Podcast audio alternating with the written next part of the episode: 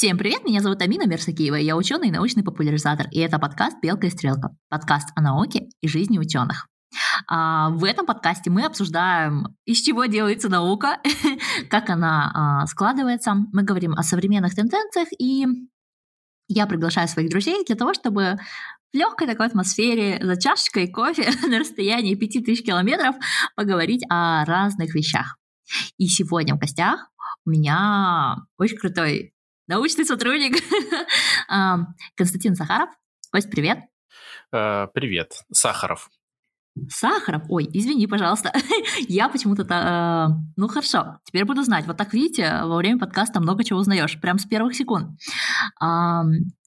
Сегодня мы с Костей будем обсуждать про то, зачем ученым и научным сотрудникам руки из правильного места про инженерию и все такое. Но для начала, Костя, расскажи, кто ты, чем ты занимаешься, где ты сейчас и как тебя туда занесло? Угу. Всем э, здравствуйте.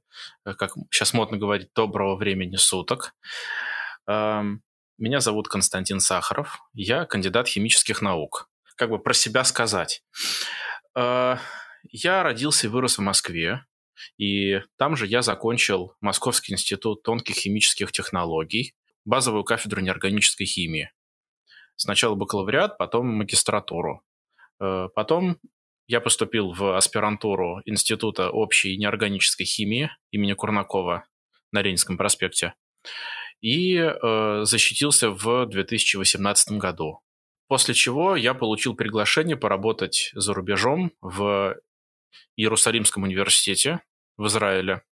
Университет, основанный Альбертом Эйнштейном в 25 году, если я не ошибаюсь.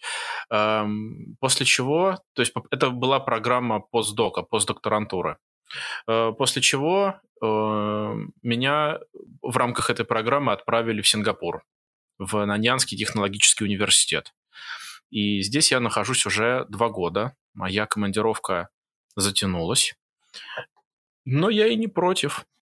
То есть э, пандемия заперла, многих людей заперла по своим местам. И, в общем-то, кто где вот задержался, там и развивается, и работает. Вот ну, так. ты так удачно позадержался. Мне кажется, тебе жутко повезло, разве нет? Ну, в каком-то смысле повезло, да. в каком-то смысле повезло. А что ты делаешь? В чем э, смысл твоей работы? Моя диссертация кандидатская посвящена э, тугоплавким материалам, то есть оксидам, э, работающим при температурах выше 2000 градусов по Цельсию. И их можно было бы применять в лопатках газовых турбин, в серьезных таких условиях. И я изучал, как эти э, оксиды можно было получать и как, и, в общем, исследовал их физико-химические свойства. У меня была классическая диссертация по физико-химическому анализу, прям по Курнакову. То есть классическая-классическая. Э, принцип постдока состоит в том, что молодой ученый, да, э, научный работник, полностью меняет свой род деятельности и работает в тематике, в которой он совершенно не специалист. То есть в этом смысл постдока в том, чтобы, чтобы молодой сотрудник понял, что наука, в общем-то, едина. И подходы к изучению окружающего нас э, мира, в общем-то, они различаются только в методах, а базовые установки одни и те же. И в общем-то, сейчас я работаю в тематике так называемых phase change materials. То есть это материалы, которые могут изменять свой фазовый состав, например, mm-hmm. плавиться, например, расплавляться, и тем самым аккумулировать в себе тепло. То есть непосредственно... А зачем они это делают и где они нужны? То есть непосредственно сейчас я занимаюсь получением микросфер из полимерной оболочки. Внутри микросфер находится парафин. Полимеры. Да, полимеры. Полимеры, то есть э, либо PMMA, полиметилметакрилат, оргстекло, э, либо меламин формальдегидная смола. Э, ее можно встретить вот на кухне, губки делают из меламин формальдегидной смолы, очень популярно сейчас. Очищают вообще от всего чего угодно. И, в общем-то, внутри полимерной такой оболочки в микрокапсулу находится парафин. В данном случае я использую октодекан, потому что у него температура плавления 28 градусов. Эм, и, в общем-то, э, смысл э, этой работы состоит в том, вообще, какой social impact у этой работы, что эти материалы, эти шарики можно нанести на стену в виде штукатурки.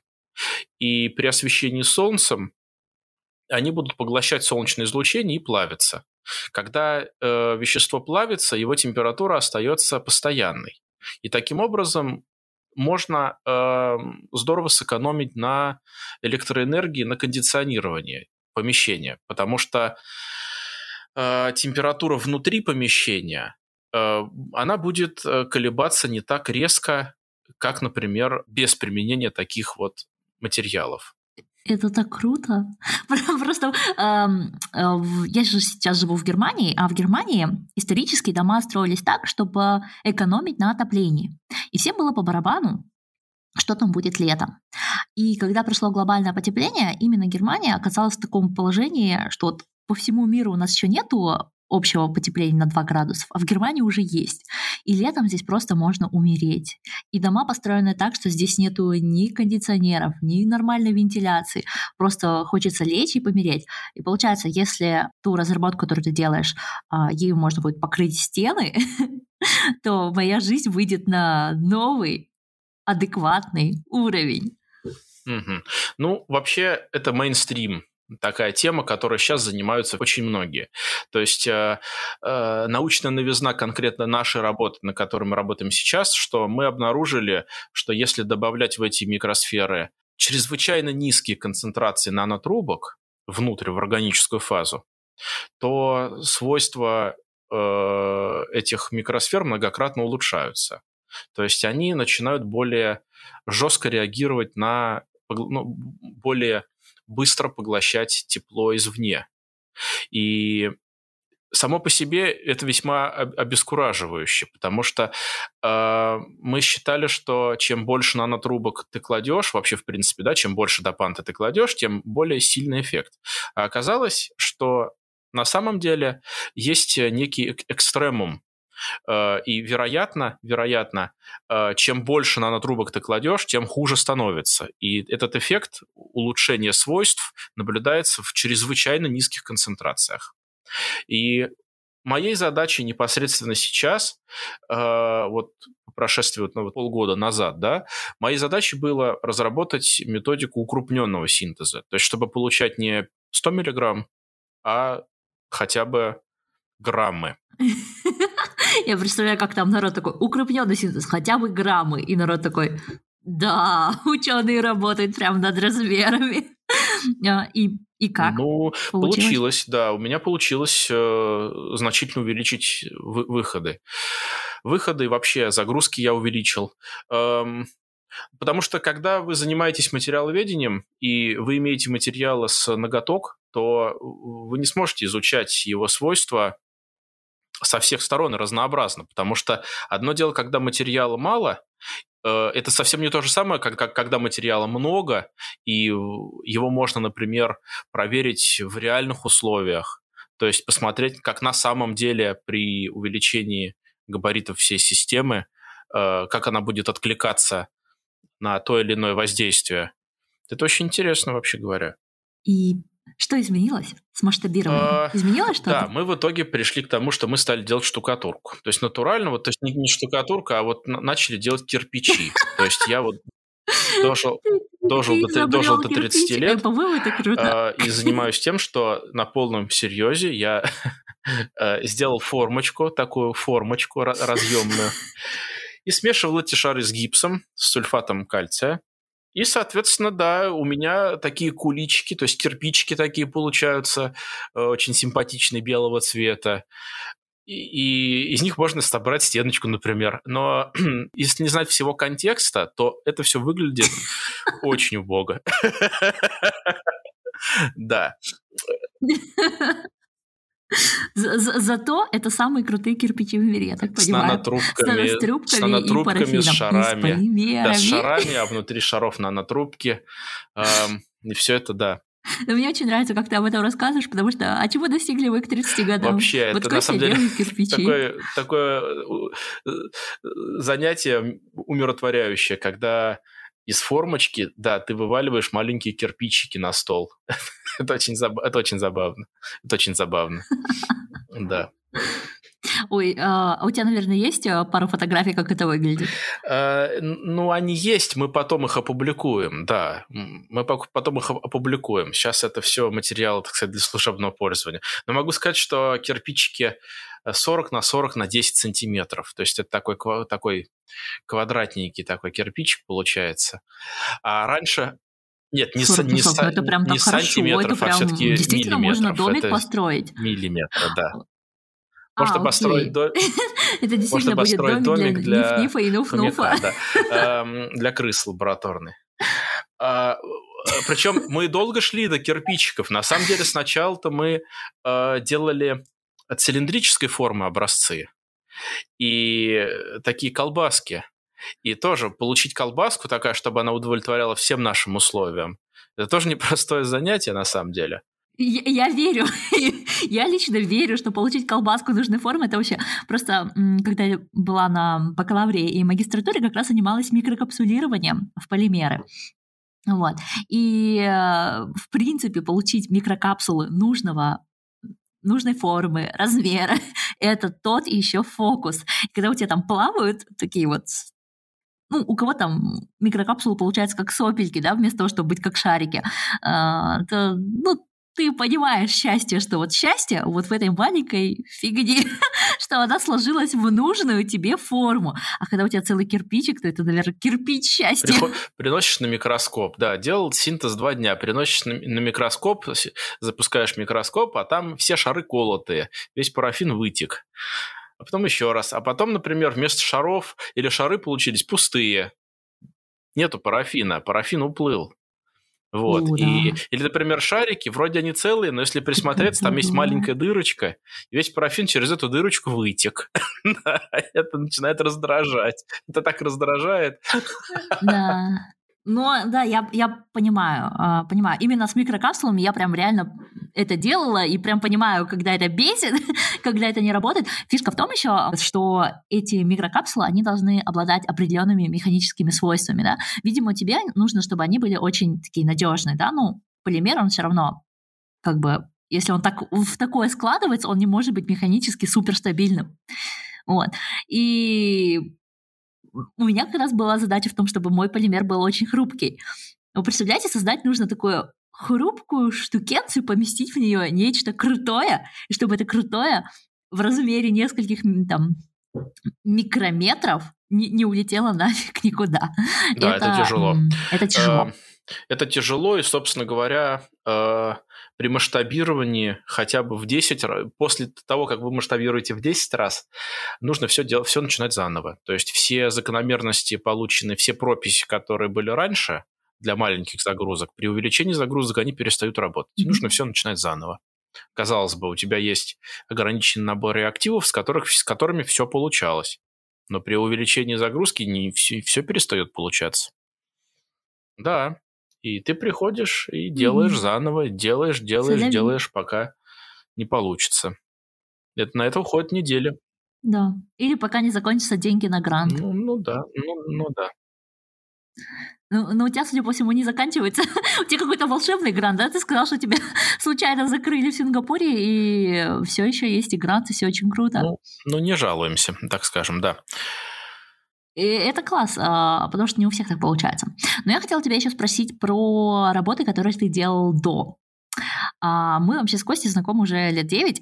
Точнее, мы познакомились 9 лет назад и а, увиделись недавно онлайн снова. Познакомились на... Как это называется? На соревновании для студентов-химиков. Для, для студентов, студентов не только общего, химиков. Для студентов да. общей, общей специальности, для студентов, да. Для студентов естественных наук, я бы сказала, вот так. Все-таки гуманитариев ну, да. там не было. Вот. И это такие соревнования, где студентам предлагаются задачи, а, составленные реальными учеными, там, предприятиями. И нужно было придумать какое-то решение. Вот. И теперь мы уже доросли до, а, до жюри. Мы уже большие люди, познакомились как участники, а теперь мы жюри. Но Костя там участвует, ты, по-моему, все эти годы, да, был жюри? Ну как, э, до 13 года мы играли сами, да. Я играл сам, до 17 года я курировал команду, потом уже, да, жюри, потом жюри. Окей. Ну вот в пандемии круто, что можно участвовать вот так э, онлайн в качестве жюри, оценивать эти работы, но ты еще составляешь им задачи, да? На один из турниров, на Минский турнир Сайтин, я составляю задачи, да. И какая у тебя была задача, расскажи. Ой, да тут всех не упомнишь. Я помню, что я про оригами что-то задавал. Я задачи формирую таким образом, чтобы они были интересными для решения, просто потому, чтобы... Э, ну, на самом деле, разговор про турнирное движение, он отдельный большой, потому что у меня это большая часть жизни. В общем-то, на самом деле, по прошествии лет можно сказать, что это большая часть жизни. Ну, я могу рассказать про твою задачу про оригами вкратце, она была классной. Я, так как э, человек, который просто прочитал, очень оценила. Э, оказывается, оригами можно применять э, в раз... как инженерное решение для многих задач. И студентам предлагалось изучить разные типы оригами, выбрать одну и предложить, где это использовать. То есть им прямо ручками нужно было сделать оригами. И круто, что эта задача, она изначально подразумевала студентов делать что-то ручками, потому что, признаемся, наши студенты в СНГ очень мало делают руками. У них э, действительно плохое понимание теории и практики, да, зачем они это делают. Вот. И как тебе самому понравилось решение, которое презентовали? Мы, кстати, были жюри именно на том, где была оригами задачка. Ну, видно, что решение было сделано на коленке за одну ночь. Поня... Это понятно. Это понятно. Да. А, я действительно эм, как я уже говорил, вот, например, на, на этом самом мероприятии, на, на заключительными словами я там говорил, что я действительно сочиняю такие задачи, где очень часто требуется поставить эксперимент. Потому что э, на самом деле в рутинной работе исследователя умение ставить эксперимент, исходя из тех наличных э, возможностей, ресурсов, которые есть, это половина успеха. Потому что ну, мы природу познаем через эксперимент, только и всего. И сейчас современная наука, как мне кажется, на мой взгляд, Mm-hmm. Очень часто бывает, что мы, мы, мы начинаем зависеть от сложных методов исследования. То есть э, мы понимаем, что какие-то свойства э, объектов мы не можем, например, просто исследовать, не применяя дорогостоящие приборы. То есть э, все методы, связанные с рентгеном, все методы, связанные с э, созданием электронных пучков, ну то есть вот рентгены, сканирующие электронной микроскопии, просвечивающие микроскопии, Э, то есть э, получается, что научный работник начинает быть связан э, с приборной базой. Mm-hmm. А при этом теряется навык работы руками, и в лаборатории в качестве препаративных каких-то вещей поставить анализ какой-то методами мокрой химии, поставить синтез, но кроме того, самое главное, что теряется навык, точнее он просто не приобретается, поэтому он теряется. Навык умение построить, поставить эксперимент э, своими руками вот из того, что есть под рукой. Ну давай, потому что по факту, даже если нам сейчас покупают большие крутые игрушки, мы все еще делаем эксперименты и наук из говна и палок. Неважно, в какой стране ты живешь, да, у тебя крутое оборудование, но тебе постоянно забывают что-то к нему докупить. Тебе постоянно приходится, как ученому, постоянно приходится проявлять фантазию, чтобы что-то куда-то вставить, чтобы это работало. Хорошо, у меня, как у теоретического физика, сейчас с этим меньше проблем. Но как у экспериментатора ты просто все время изобретаешь что-то. И поэтому этот навык очень важен. Вот я к этому подводила, что народ, неважно, даже в самых крутых странах, тебе постоянно приходится что-то делать. Вот расскажи, пожалуйста, вот в своей крутой лабе, ну, в Сингапуре, в Сингапуре и в Израиле должны быть очень крутые лабы, да? Они крутые? Ну, в зависимости от того, что мы считаем крутыми. То есть вот, где критерий крутости? Ну, крутые лабы, это значит, что я могу любой эксперимент поставить в течение короткого времени. То есть вот в Казахстане, например, чтобы поставить эксперимент, нужно три месяца ругаться с администрацией, потом ждать закупок, потом ждать растаможки, а потом через год писать отчет о том, как ты за неделю поставил весь эксперимент. Ну, конкретно в, в том проекте, где я сейчас участвую, у нас все совсем не так построено. Э, в общем-то, ты делаешь все, что ты хочешь. Да, это так. Есть некая генеральная э, тематика, в которой ты работаешь, э, но на самом деле конкретно в моей научной группе мы беремся за любые задачи, которые понимаем, что можем условно в них вписаться за э, не очень большие деньги, хотя бы просто проверить, можем ли мы подступаться к этой теме. То есть я заметил, что, в принципе, есть два больших подхода к научной деятельности. Первое, вы развиваете э, то, что было сделано до вас в вашими предками в этой лаборатории. Это очень хорошо было, было заметно вот в учреждении Академии наук, где я работал. То есть мы работали по тематике, которая была установлена чуть ли не самим основателем института. И это неплохо, потому что это накопление неких систематических данных по понятным алгоритмам, и новизна получается просто потому, что результат высиживается. Ну, результат в принципе высиживается, но в таком типе работ э, результат э, предсказуем, что предсказуемо вы получите результат в течение полугода. Соответственно, под это можно планировать какое-то финансирование, что, в общем-то, в определенных ситуациях э, это работает. Другой принцип работы, когда вы беретесь за все подряд, за то, что сейчас модно изучать. То есть и вы э, просто-напросто э, понимаете, э, можно ли это сделать теми средствами, которые у вас есть сейчас, э, в обозримом будущем.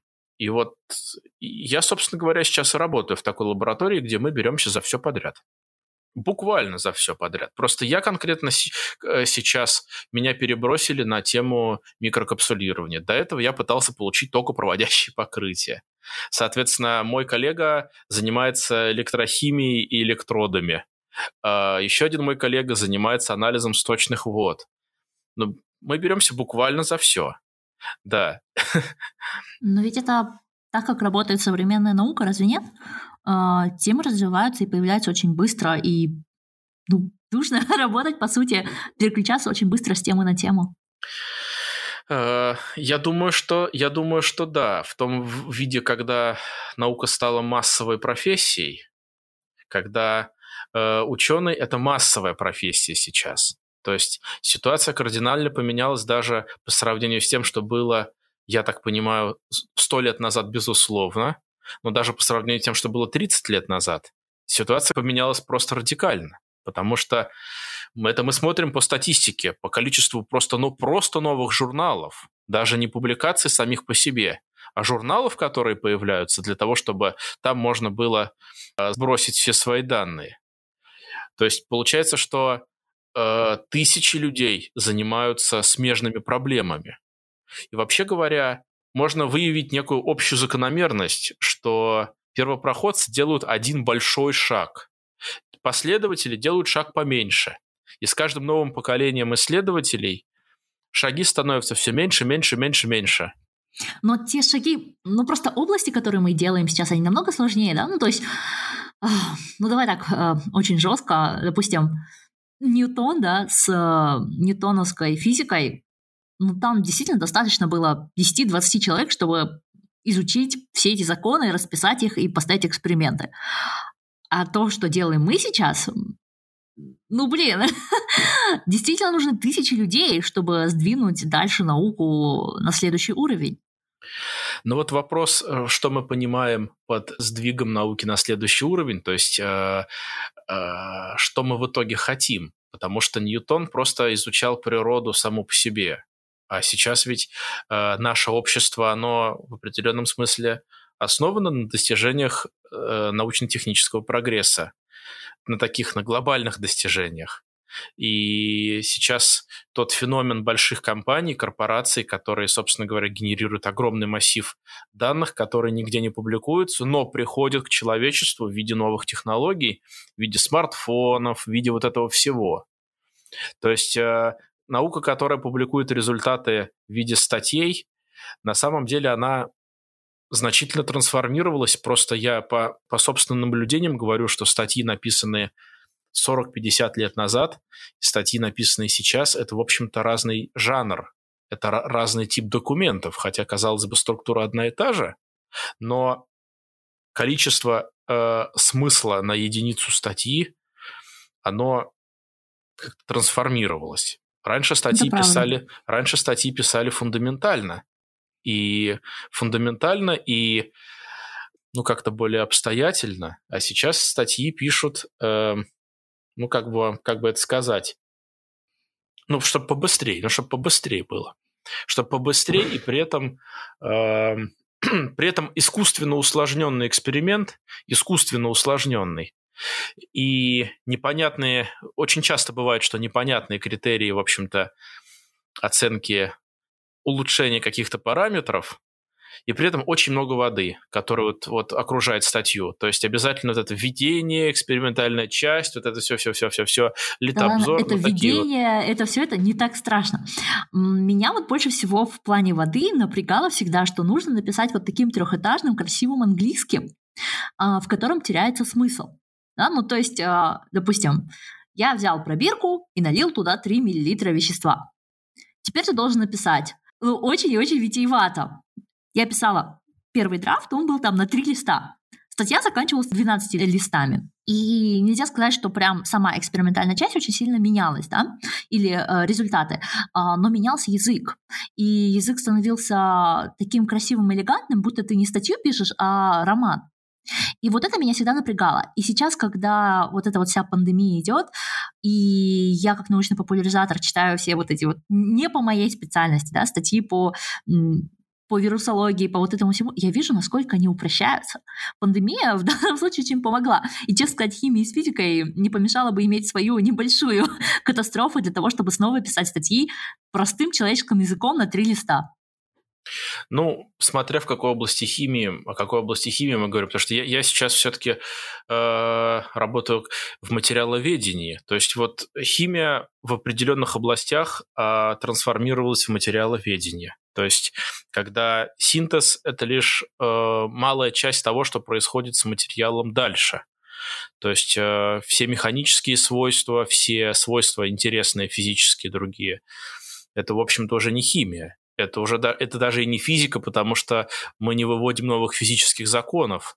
Это именно что тестирование, это оценка по стандартным методикам, которые утверждены там ISO, например, тестирование на соответствие каким-то критериям или э, превосходство этих критериев. То есть на то, что вещество, ну, что материал более на качественно другом уровне. Причем не во многих статьях, очень во многих статьях вот, вот то, что э, получается далеко не прорывной материал, скажем так, а материал в лабораторных условиях, демонстрирующий какое-то, что называется, улучшение свойств, но не радикально, не драматическое. И это выдается за новизну, что мы улучшили свойства на полпроцента, и это новизна. И таких статей становится все больше. И более того, э, статьи, которые я буду подавать, скорее всего, будут точно такими же. Пока что. Но ну, разве это плохо? Разве эти полпроцента не делают нашу жизнь лучше? В том-то дело, что в том-то дело, что между лабораторными результатами и промышленными, в общем, лежит пропасть. Это пропасть, непреодолимая пропасть. Ну окей, я, я просто смотрю на свою промышленность, да, я когда свои полпроцента э, да, достигаю, мы прям реально кайфуем. У нас в индустрии сразу, окей, круто, мы сэкономили кучу денег, это теперь будет быстрее, или каждый раз, когда кто-то делает вот такие маленькие шажки, а, я работаю в экстремально ультрафиолетовой литографии. Это область очень а, хай-тек, и в ней, по сути, одна компания делает главные стекла главные линзы, стекла, зеркала. Потом другие компании эти запчасти у нас покупают и могут э, печатать чипы. Вот. И когда нам удается что-то такое, мы прям мы все слушаем другого коллегу, кто этого сделал, прям вау, ты супер молодец, ты крут, все, ты сеньор, все, всем шампанское. вот. А, то есть, наверное, поэтому для меня каждые полпроцента это важны. И я действительно вижу, как они меняют индустрию, в которой работаю я. Но ты прав, что в академии это немножко по-другому. То, что полпроцента, которые я получала в лаборатории, они, конечно же, не всегда уходили а, в индустрию. Ну, вот о том да, и речь. Печально. Вот о том и речь. Но, а, да. Наверное, если много-много людей сделают по полпроцента, то можно, можно что-то поменять. Наверное, конечно, можно поменять, да. Для этого и работаем, чтобы всему человечеству жилось лучше. Да. А, каждый раз, когда мы что-то меняем на полпроцента, и это доходит до индустрии, а, технологии становятся дешевле, и люди могут ими пользоваться. Да? То есть мы делаем что-то очень-очень дорогое, но за счет того, что это масштабируется, это становится доступно каждому человеку. по сути, в теории, и иногда даже на практике. А, хотела тебя еще одну вещь спросить. Ты не очень любишь говорить о себе как ученый. Я поэтому вначале сразу сказала научный сотрудник. Почему? Ну, ну да, ну потому что ученый, как бы ученый в говне моченый. Э, есть такая присказка. Э, я более скромный человек. Ученый, это слишком громко сказано, э, до ученого мне еще расти и расти. Я добросовестный научный сотрудник, который не прогуливает работу. И делает свою работу регулярно, да? Не, не уходит в запои. Приходит и занимается вот этим видом деятельности. Да, получает данные систематически в любую погоду, в любой, в общем-то, в, в любой день, даже иногда по выходным. Вот, и что говорить, работа тяжелая. То есть вот кто бы что ни говорил, работа тяжелая. Работа бывает монотонная. А очень часто бывает, что и эм, когда долго не получается результата, Чувствуешь то... себя глупым. Постоянно. Э, да не, да не то, что ты не получаешь как бы никакого, никакого ежедневного, так сказать, вознаграждения за свои труды, что называется. От этого у меня было немало поганых дней, скажем так. Немало дней, когда ну, просто полное неудовлетворение от, собственных, от собственной работы, чувствуешь себя как-то да, что ты не очень, не очень а умен. что ты считаешь такие дни? Я считаю дни, когда у меня удовлетворение. Я могу сказать, что в год их где-то от 5 до 20. Ну вот, ну, 20 вот, да. был последний год PhD, знаешь, когда, когда там все результаты уже подводятся, такой, yes, yes, пришел там тезис напечатанный, супер. вот, а, а в обычный год, ну, 5. 5 хороших дней, и жаловаться не приходится. Ну да, то есть э, я э, сам для себя просто сказал себе, что э, вот я ни разу, правда, за эти, за эти годы, за эти годы, да, я не сказал себе, что я э, занимаюсь чем-то не тем. Как раз вот такого не было никогда. Так просто оглядываясь, э, оглядываясь назад, ни разу я не сказал, что я э, занимаюсь чем-то не тем. У меня не было ощущения, что я не на своем месте. У меня сейчас ощущение как раз наоборот, что я на своем месте занимаю именно, именно ту должность, которую, которую вот сейчас достоин по своей, что называется, квалификации. Посмотрим дальше, что будет. Но пока, в общем-то, вот. Но я с тобой немножко не согласна с тем, что ученый и научный сотрудник... Просто для меня ученый это тот, кто делает что-то новое, да? И если ты каждый день изобретаешь что-то новое, да, вот ты расширяешь знания, то ты ученый. И это было моим основным условием, когда я уходила из академии в индустрию. Мне хотелось работать как ученым, делать что-то новое, да, создавать что-то новое, чтобы от моей работы где-то что-то улучшалось. Ну а в академии разве не было? В академии меня смущал вопросы грантов, бюрократии, того, как университеты поступают, даже шведские университеты поступают с учеными. Поэтому я, когда уходила, то есть в академии остаешься, ты делаешь науку но при этом ты еще там должен делать, выбивать себе деньги на грант, с кем-то общаться, что-то еще делать, писать статьи. Ненавижу, если честно, писать статьи. Вообще не скучаю по, по этой части э, академии. Вот. А в индустрии ты занимаешься либо чисто наука, либо делаешь условия для тех, кто занимается наукой. То есть, ну, я вижу, что многие люди с PhD там закупают оборудование, да, э, ведут переговоры с э, заказчиками, ну, то есть для меня это не совсем научная работа. Для меня это не научная работа, ее я не хотела делать. Это было вот моим условием, да, то есть я хотела вот развиваться именно как ученый, и этим, в принципе, и занимаюсь, но я понимаю, что очень многие люди с PhD в конце концов уходят из науки в околонаучные темы. И это нормально, это важно, просто это не то, чем хотела бы заниматься я. Вот, и поэтому мне кажется, что я все еще работаю ученым потому что делаю что-то новое. И ты работаешь в моих глазах ученым, а не просто научным сотрудником. А, наверное, научный сотрудник, он еще может заниматься в моих глазах, там, допустим, закупкой оборудования или там, реактивов, еще чего-то такого. Ну так я тоже этим занимаюсь. Как же? И закупки были, и реактивы были. И более того, э, сейчас я просто-напросто дошел до того, что приборы я делаю сам. Вот так вот. Просто под, под нашу работу прибор я делаю сам. И, собственно, моя специализация в нашей группе – это то, что я приборостроитель. Как бы это не прозвучало, но вот так. Потому что мы пришли к выводу, что таких приборов, которые могут измерить те параметры, которые нам нужны, не существует, но их можно собрать. можно собрать. Да, я вот собираю, э, что, на, что в прошлой лаборатории я собирал приборы, Простенькие, правда, но да, что сейчас? Сейчас уже посложнее, да. Но это же очень круто, это же ты создаешь что-то новое, ты делаешь инженерную да. работу а, для науки и делаешь что ну, ты делаешь для себя, ты как бы ты ученый, который создаешь что-то новое, и даже нету прибора, который это может померить. Просто а, понятное да. дело, что слово ученый, оно, во-первых, в русскоязычном мире, если честно, очень сильно осквернено. Именно что в говне моченый, дурак и лох, который за три копейки непонятно, что там делает в своей лаборатории. Народ не понимает, что все, что у них есть, это по сути создано какими-то учеными, а, где-то на предприятии, где-то еще. Вот. То есть наука сделала нашу жизнь такой удобной, комфортной, какая она есть сейчас. Наука и инженерия. То есть инженерия прям рука об руку идет с наукой. Я бы даже сказала, иногда вытаскивает науку из тех мест, из тех тупиков, куда наука сама себя завела. Вот. Ну да.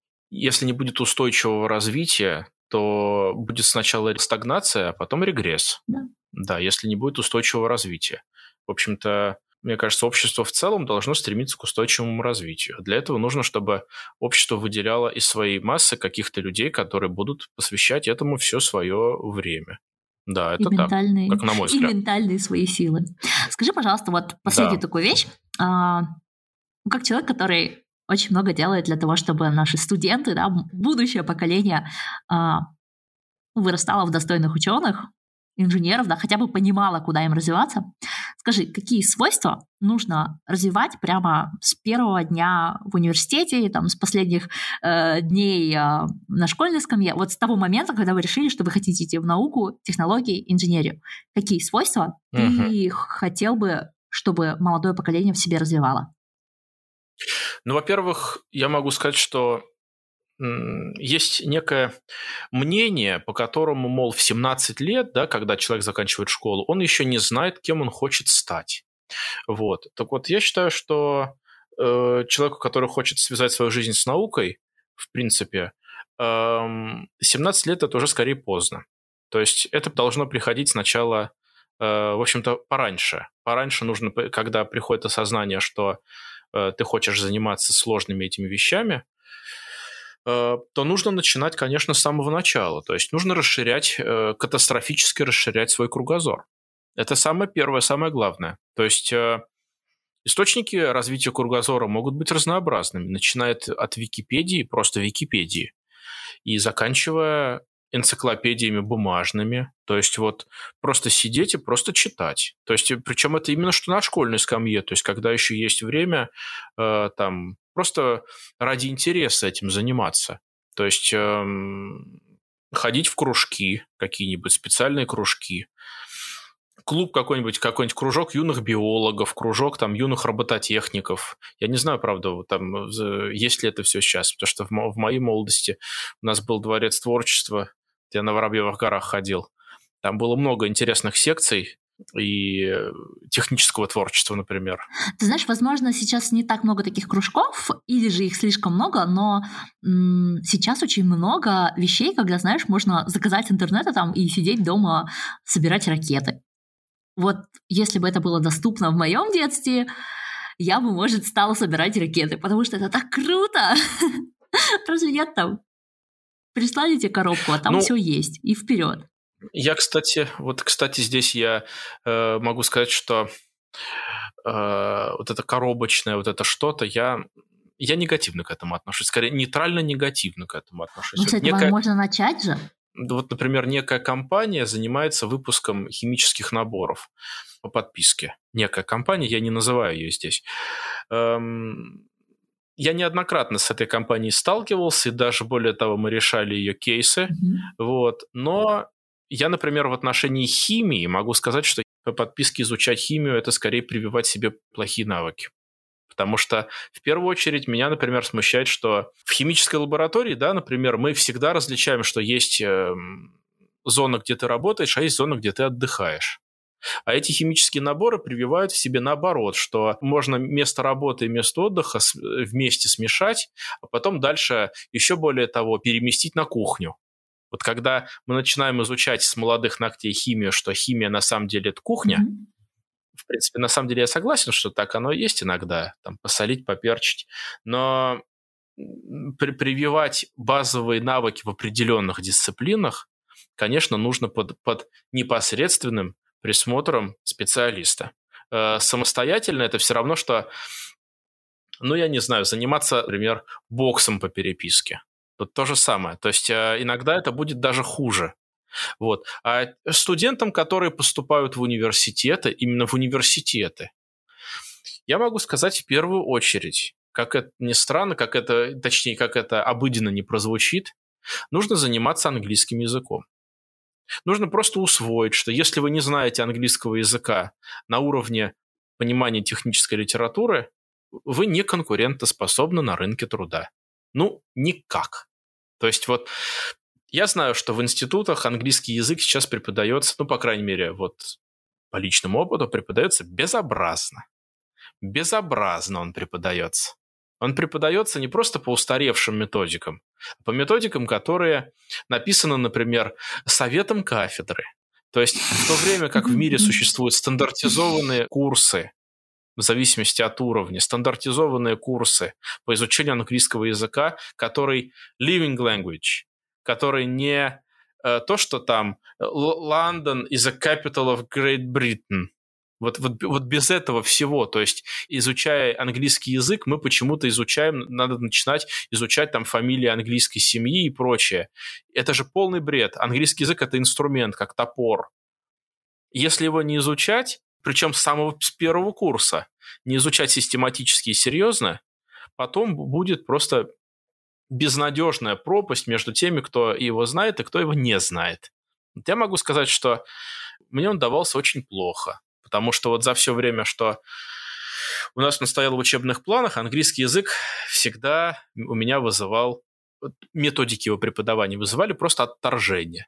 И как раз вот участие в турнирном движении заставило меня самостоятельно заниматься чтением серьезной технической литературы на английском языке. И вот благодаря турнирному движению такому, да, возможно, я вот сейчас вот говорю с вами из Сингапура.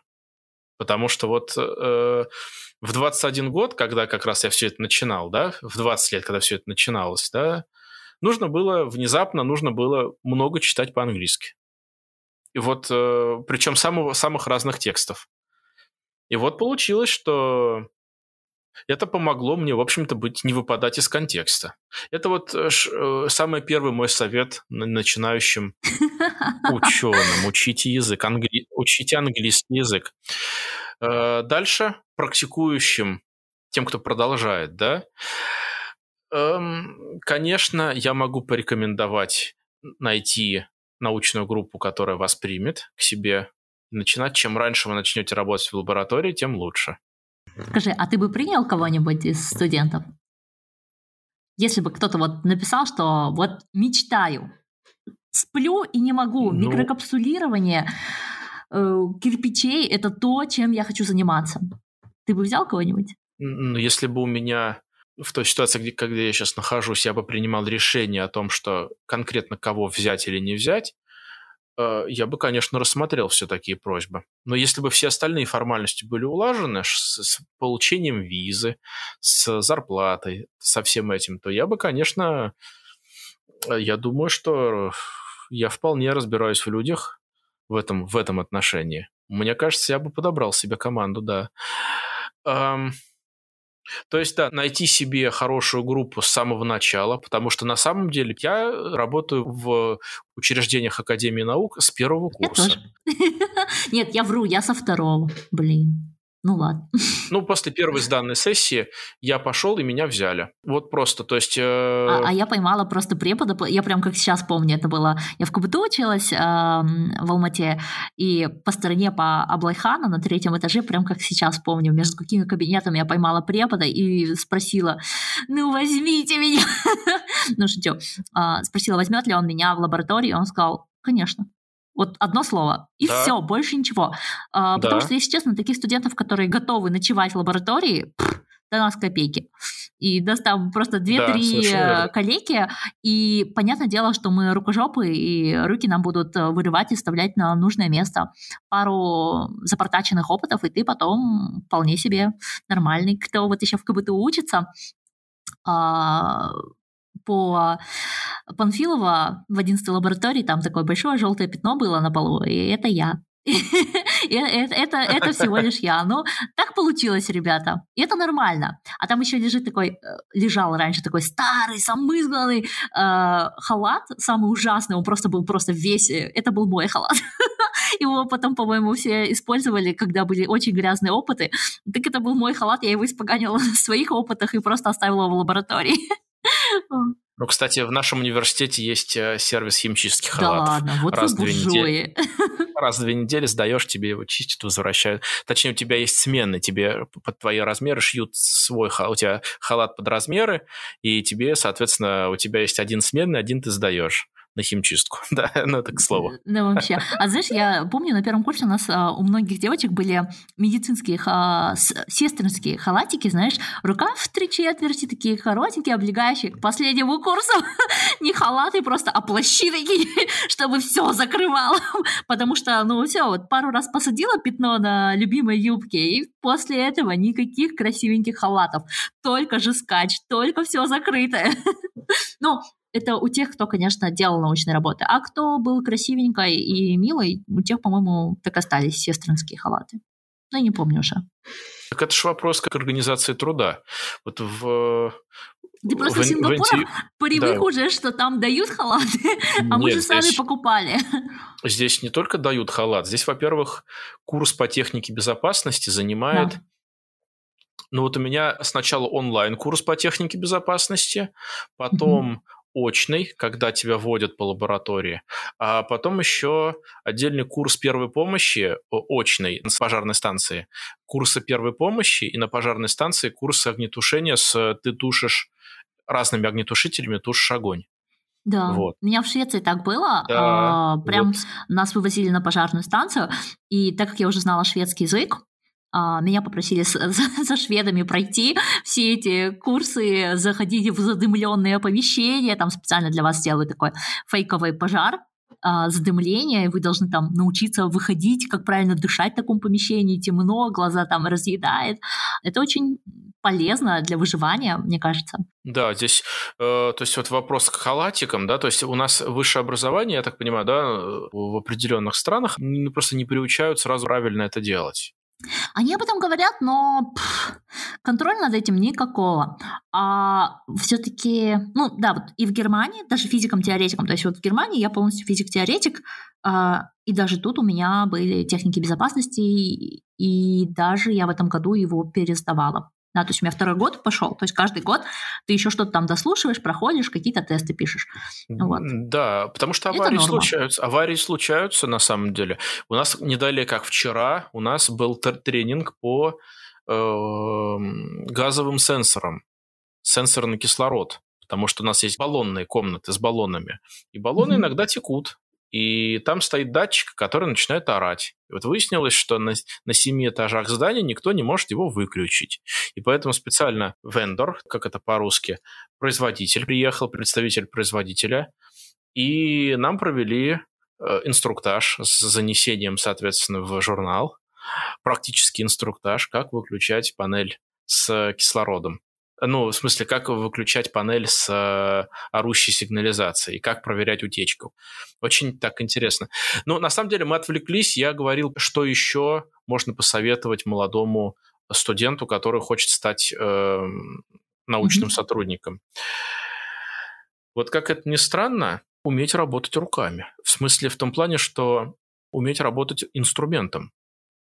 Просто взять себе за труд научиться сверлить, паять, пользоваться резаком, какие-то вот такие операции, которые вот развивать в себе техническое мышление.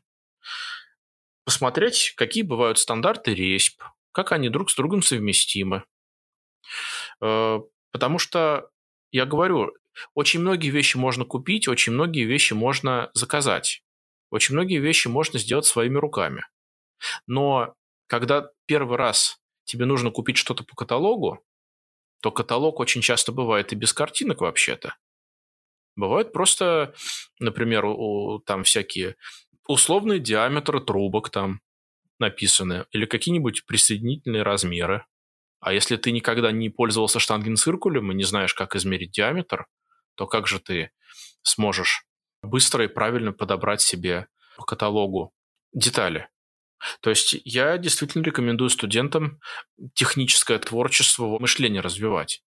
То есть э, хотя бы начать с того, чтобы понять, как устроен твой компьютер. Разобрать его и собрать снова. Просто чтобы понять, как работают вещи. Понимать, что прибор – это не что-то за семью замками, где должен сидеть оператор, которому надо на согбенных ногах переносить образец. А что прибор – это ящик, смысл которому добавляешь ты. Вот. То есть вот нас здесь, например, учат работать, что меня поразило. В двух странах, где я работал, mm-hmm. тебя учат работать на всех сложных приборах самому. Раньше надо было сдавать образцы кому-то в ЦКП, в Центр коллективного пользования. Вот за рубежом не так, в дальнем зарубежье. В дальнем зарубежье ты сам идешь и снимаешь все.